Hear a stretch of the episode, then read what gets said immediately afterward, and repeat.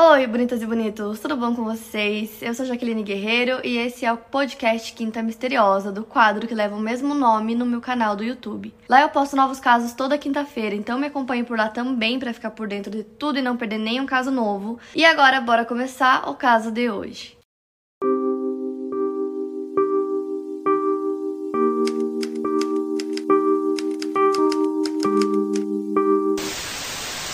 Ronald Jane Simons nasceu no dia 15 de julho de 1940 em Chicago, Illinois, Estados Unidos, filho de Loretta e William Simons. Poucos anos depois do nascimento dele, no dia 31 de janeiro de 1943, o seu pai sofreu um derrame e faleceu. Pouco tempo depois, a sua mãe Loretta se casa novamente, cerca de um ano depois. Ela se casou com um homem que também se chamava William. Seu nome era William Griffin. Ele era engenheiro civil do Corpo de Engenheiros do Exército dos Estados Unidos, que em 1946 solicitou que ele se mudasse para uma cidade no condado de Pulaski, no Arkansas. Essa cidade se chamava Little Rock. Então William foi para lá, levou a Loretta e o Ronald. E nos anos seguintes ele foi transferido para vários lugares diversas vezes, o que levou a família a morar em muitos lugares do centro do Arkansas. Durante a adolescência, o Ronald resolveu que ele iria seguir os passos do padrasto, ele entraria na carreira militar, e ele fez isso antes mesmo de completar 18 anos. Ele largou a escola aos 17 e ingressou na Marinha dos Estados Unidos no dia 15 de setembro de 1957.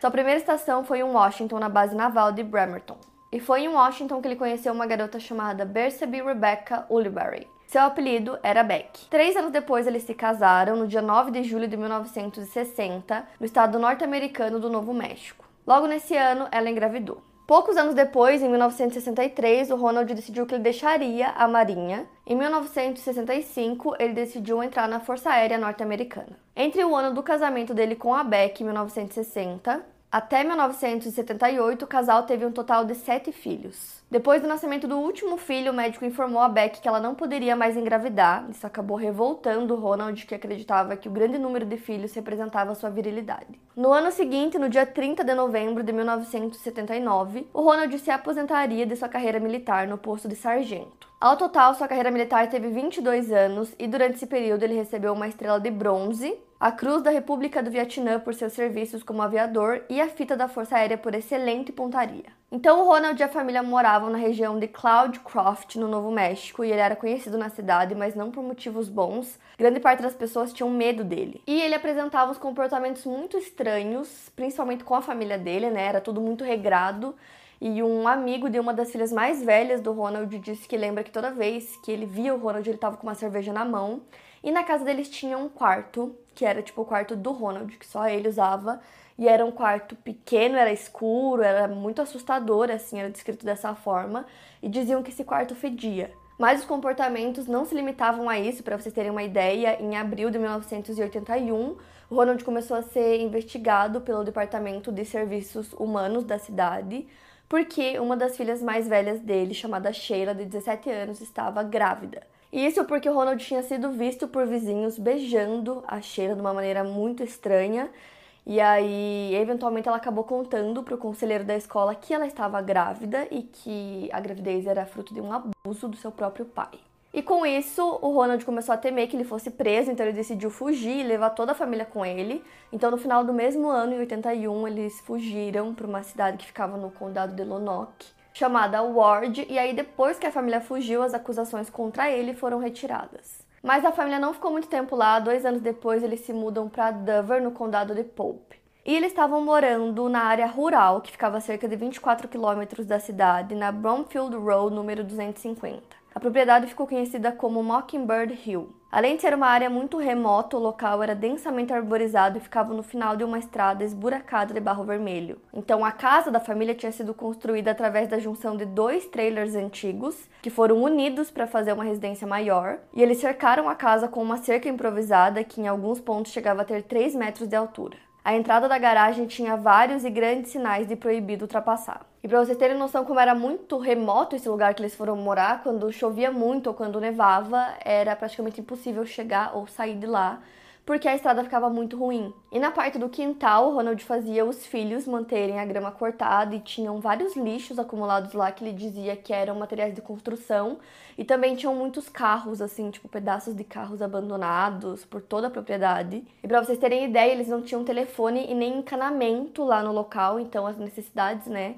É, da família eram feitas em duas casinhas que ficavam do lado de fora e que eram próprias para isso. O local era tão afastado que a família não recebia correspondências e eles também tinham dois cachorros chamados Bo e Duke. E com isso, Ronald passou a trabalhar em vários empregos mal remunerados em Russellville, que era uma cidadezinha vizinha que ficava a cerca de 20 minutos de carro. Ele trabalhou como balconista, mas aí ele foi demitido depois de uma série de relatos de assédio. Depois ele foi trabalhar no St. Clair Mini Mart, ele ficou lá por cerca de um ano e meio. E o Ronald era tipo um general com os filhos, assim, ele tinha muitas regras e muitas coisas que os filhos precisavam seguir. Os mais velhos não moravam mais com ele com a Beck, né? Eles já tinham ido viver a própria vida. Mas os cinco mais novos ainda moravam com eles. Então eles tinham que seguir várias regras. Para vocês terem noção, é, para caminhar até o local onde eles pegavam o ônibus para escola, o Ronald levava eles todos os dias, eles não podiam ir sozinhos. Eles estudavam na escola pública local, né? Então, quando eles voltavam da escola, ele muitas vezes também estava lá para buscar eles. E aí, as crianças tinham que fazer várias tarefas, assim, pela casa até o anoitecer. E eram várias tarefas, tipo.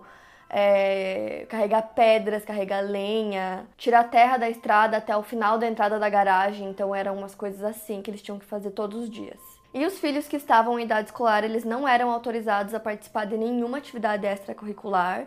Eles também nunca podiam levar amigos é, para casa deles, né, onde eles moravam. E da mesma forma, eles também não podiam visitar a casa dos amigos deles.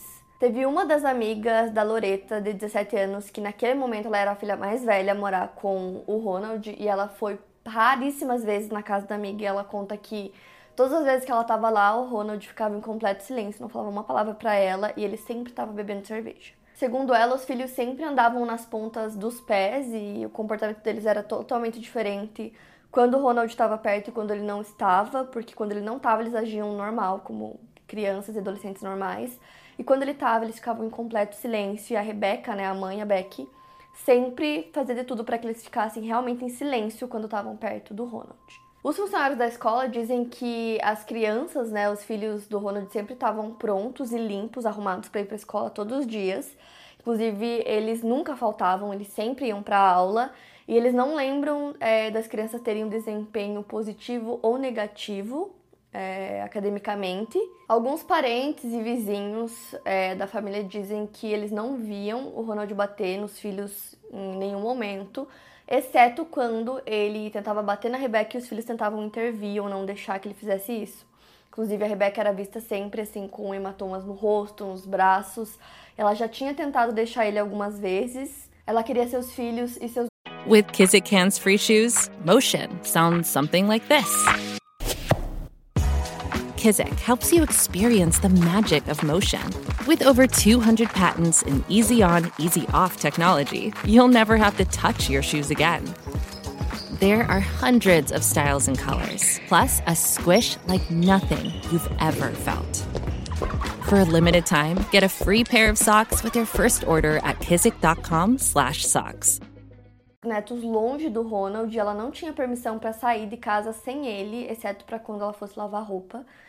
É, e a família, assim como eu expliquei para vocês, era bem reclusa. Ela enviou uma carta para o seu filho William e nessa carta ela diz que ela não quer viver com o Ronald pro resto da vida, mas ainda estava tentando descobrir como conseguir um emprego para conseguir de fato sair de casa, já que ela nunca tinha trabalhado antes. Ela disse que seria mais fácil se fosse só ela, mas como ela tinha os filhos, era mais difícil deixar o marido abusivo. Ela ainda disse que gostaria que a Loreta fosse morar com o William quando fizesse 18 anos, porque ela queria conseguir um emprego e ir para a faculdade. Nessa carta, ela também fala sobre como o Ronald Jean Simons Jr., que é o filho mais velho do casal, estava tentando se reconciliar com a esposa dele e aparentemente eles estavam deixando a Bárbara, a filha deles, na casa da Rebecca e do Ronald, justamente por eles estarem tentando se reconciliar. E a Rebecca fala que ela ama a neta, que ela é uma boa criança, mas que ela precisava dos seus pais. A Rebecca também diz na carta que pensa muito no filho e que ela e os filhos que moram com Ronald são prisioneiros. Ela disse que, como ela sempre foi uma prisioneira dele, ela acredita que a liberdade poderia ser difícil para ela, mas que ela ficaria muito feliz de sempre poder visitar os filhos, ter um telefone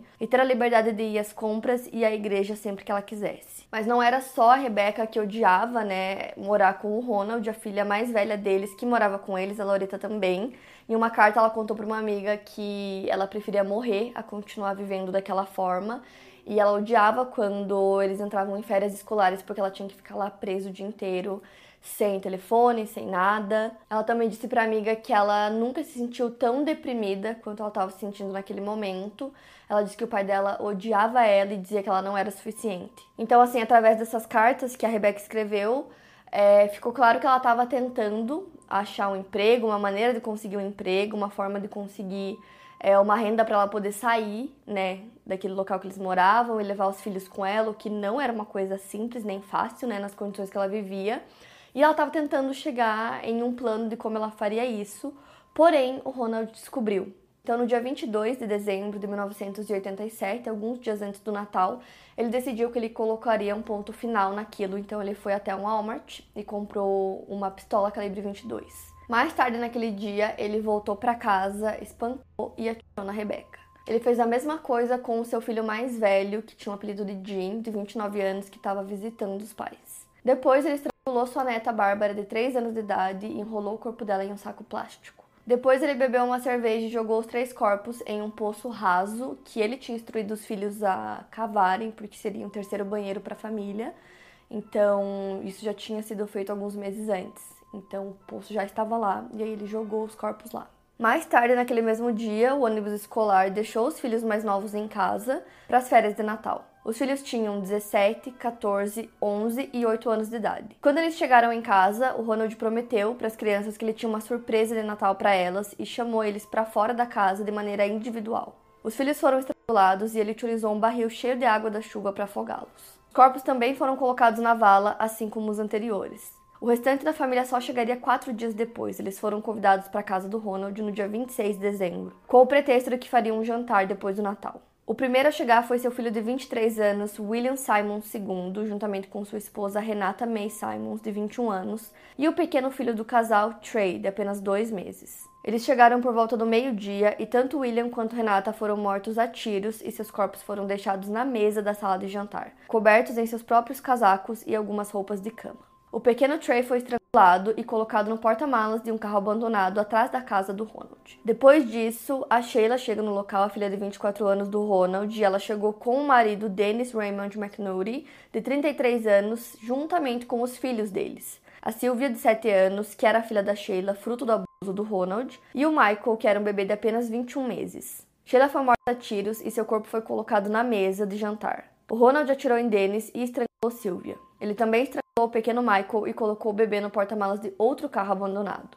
Depois, ele enfileirou os demais corpos em sua sala de estar. Todos os corpos estavam cobertos com casacos, exceto o da Sheila, que foi coberto com a melhor toalha de mesa da casa. Ele jogou querosene nos corpos dos seus netos deixados nos carros, acreditando que isso impediria o cheiro de decomposição de sair e evitaria que animais e pessoas se aproximassem. Mais tarde, Ronald foi de carro até Russellville e lá ele parou em uma loja da Sears e pegou os presentes de Natal que haviam sido encomendados, mas que não tinham chegado antes do Natal. Mais tarde, ele foi até um clube privado em Russellville. Depois, ele voltou para casa, abriu uma cerveja e assistiu televisão. Tudo isso sem se incomodar com os corpos em sua casa. Ele também passou o dia 27 de dezembro inteiro bebendo e assistindo TV. No dia 28, uma segunda-feira, ele pegou o carro do seu filho Ronald Jr., um Toyota Corolla marrom, e dirigiu até Russellville. Lá ele foi até um Walmart, comprou outra arma e depois disso ele foi até o Pew, Eddy Gibbons Law Firm, um escritório de advocacia. Ele entrou no prédio e atirou na recepcionista Cat Cribbins Kendrick, de 24 anos. Ela faleceu no local. O Ronald teria se apaixonado por Cat, que repetidamente rejeitou os avanços dele, que era um homem muito mais velho do que ela. Por algum motivo, o Ronald a culpava por muitos dos seus problemas. A polícia foi chamada às 10h17, mas quando chegaram no local, ele já tinha fugido. Depois disso, ele foi até a... The longest field goal ever attempted is 76 yards. The longest field goal ever missed? Also 76 yards. Why bring this up? Because knowing your limits matters, both when you're kicking a field goal and when you gamble. Betting more than you're comfortable with is like trying a 70 yard field goal. It probably won't go well. So set a limit when you gamble and stick to it. Want more helpful tips like this? Go to keepitfunohio.com for games, quizzes, and lots of ways to keep your gambling from getting out of hand. A Taylor Oil Company, ele atirou e feriu Russell Taylor, apelidado de Rusty, que era o proprietário do Sinclair Mini Mart, que era onde o Ronald tinha trabalhado. Depois ele atirou e matou Jim Chaffin, que era bombeiro e trabalhava como caminhoneiro de meio período, sendo motorista da empresa. O Ronald atirou em outro funcionário antes de sair do prédio, mas por sorte ele errou o tiro. Então, nisso, a polícia recebe uma segunda ligação referente ao Ronald às 10h27 daquela manhã. Então, para vocês terem noção, a primeira ligação né, que fizeram para a polícia sobre ele foi às 10h17 e a segunda às 10h27.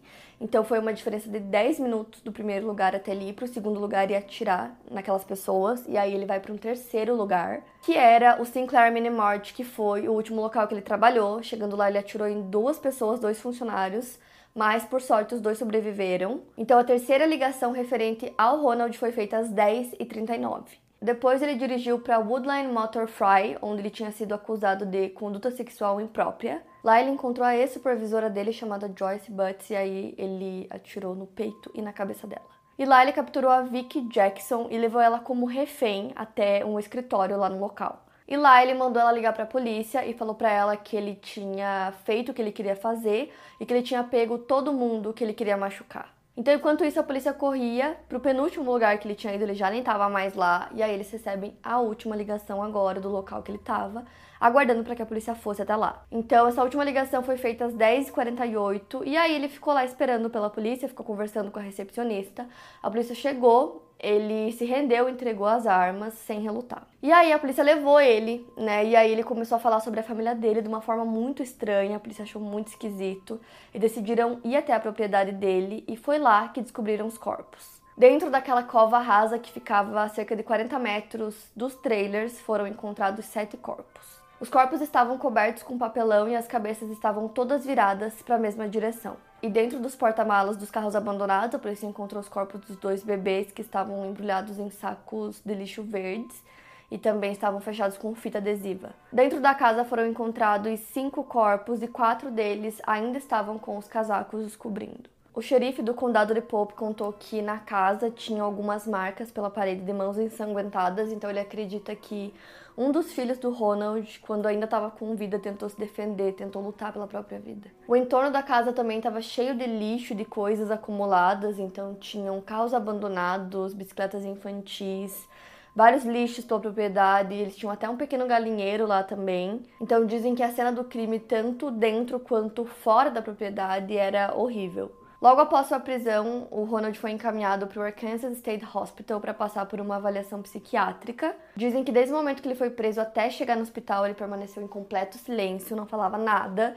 E aí o doutor fez a avaliação nele e chegou na conclusão que ele era são e competente para ser julgado. Os policiais apreenderam na propriedade duas pistolas, um pé de cabra, dois martelos e várias cordas pequenas, que eles acreditam que foram usadas para cometer os crimes. Foram nomeados dois defensores públicos para cuidar do caso do Ronald, e foram necessárias menos de seis horas para que fosse realizada a seleção do júri do seu primeiro julgamento. O funeral de nove vítimas do Ronald foram realizados no dia 1 de janeiro de 1988 e contou com a presença de 300 pessoas. No dia 12 de maio do mesmo ano, o Ronald foi condenado pelas mortes de Cat Gribbins Kendrick e de Jim Craffin, que foram as vítimas que estavam nos locais que ele foi, né, depois que ele saiu da propriedade dele. Então, quatro dias depois, no dia 16, o juiz do tribunal John Samuel Patterson o condenou à morte por injeção letal e mais 147 anos de prisão. E o Ronald ainda passaria por um segundo julgamento, e ele recusou todo e qualquer recurso para recorrer em seu caso. Ele declarou que para aqueles que se opusessem à pena de morte, em seu caso em particular, qualquer coisa menos que a morte seria uma punição cruel e incomum. Sob juramento, ele declarou entre aspas: Eu, Ronald Jane Simons, quero que saibam que é meu desejo que absolutamente nenhuma ação seja tomada por ninguém para apelar ou de qualquer forma mudar essa sentença. Solicito ainda respeitosamente que essa sentença seja executada rapidamente. Então, posteriormente a isso, o Tribunal de Primeira Instância conduziu uma audiência relacionada à competência do Ronald para renunciar ao direito de recorrer e concluiu que essa decisão dele foi tomada de maneira consciente. No dia 10 de fevereiro de 1989, o Ronald foi considerado culpado de um total de 14 acusações de homicídio capital nas mortes dos membros da sua família. Novamente, ele deixou o tribunal de primeira instância ciente de que ele renunciava ao seu direito de apelar sua condenação. Sua execução por injeção letal estava marcada para o dia 16 de março do mesmo ano, às 7 horas da manhã. E nisso, o promotor do caso, John Bynum, ele tentou oferecer um argumento sobre qual seria a motivação do Ronald para cometer os crimes, porque ele tinha encontrado uma nota sem data que foi encontrada em um cofre em um banco em Russellville após a prisão do Ronald, que indicava uma forte relação relação de amor e ódio que ele tinha com a sua filha Sheila, de quem, como eu falei para vocês, ele teria abusado. O juiz admitiu a carta como evidência e logo em seguida o Ronald atacou o promotor, socando o rosto dele, em seguida tentou roubar de um policial. Então ele foi algemado e levado para fora do tribunal pelos policiais. No dia 1 de março de 89, Ronald foi considerado competente para renunciar a seus direitos de apelar. Só que aí o reverendo Lois France e Jonas Whitmore entraram com uma ação contra o estado do Arkansas, argumentando que o fato do Ronald ter usado seu direito a recusar os recursos que tinha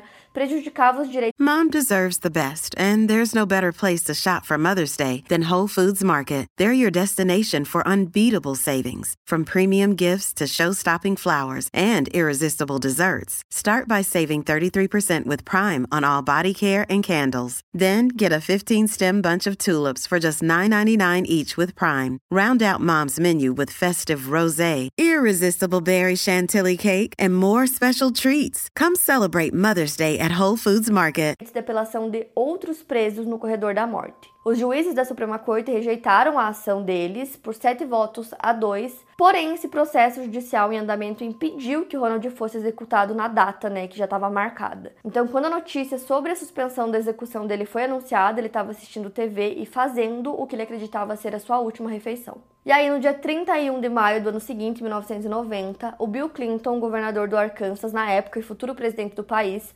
assinou um segundo mandado de execução para o Ronald, marcado para o dia 25 de junho do mesmo ano. Desde 1976, quando a pena de morte foi restabelecida, o tempo entre a condenação até a morte de Ronald foi o menor na história dos Estados Unidos até então. O Ronald recusou todas as visitas. Ele era mantido em uma cela sozinho, sob ameaças de morte de outros presos. Ele nunca quis explicar ou justificar o motivo pelo qual ele cometeu os crimes. Enquanto ele esperava ser executado, ele foi entrevistado e apenas disse que sentia falta da sua família e tinha remorso pelo que fez. Ronald morreu por injeção letal no dia 25 de junho de 1990, como estava agendado. Nenhum membro de sua família reivindicou seu corpo, então ele foi enterrado em um lote de indigentes no Lincoln Memorial Law em Varner, no condado de Lincoln. Foram escritos alguns livros sobre o caso quando você pesquisa sobre, e nesses livros eles tentavam meio que chegar numa conclusão da motivação dele, qual seria o motivo, por que, que ele cometeu os crimes. Só que ele mesmo nunca falou quais eram seus motivos, né, o porquê dele ter decidido assassinar toda a família dele, a esposa, os filhos, os netos. O caso do Ronald é considerado o pior assassinato em massa da história do Arkansas e o pior crime envolvendo uma família na história dos Estados Unidos. E é isso, para mais casos, siga o podcast Quinta Misteriosa e aproveite para avaliar em 5 estrelas se você gostou. Obrigada por ouvir e até o próximo caso.